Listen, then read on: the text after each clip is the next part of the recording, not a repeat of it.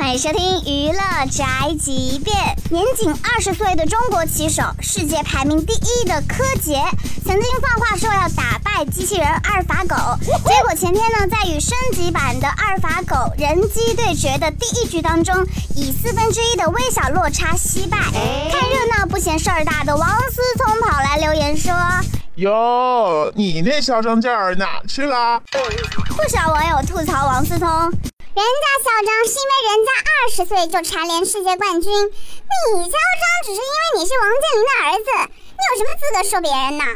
怎么感觉现在的王思聪越来越不受网友待见了呀？现在还有人会叫他国民老公吗？没听说过。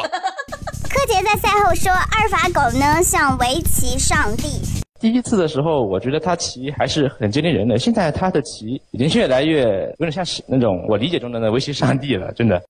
接下来还有两局比赛，希望作为人类的柯洁能够打败机器人哦。来呀来呀来呀来呀！能来呀！这就是本台记者万剑发来报道，以上言论不代表本台立场。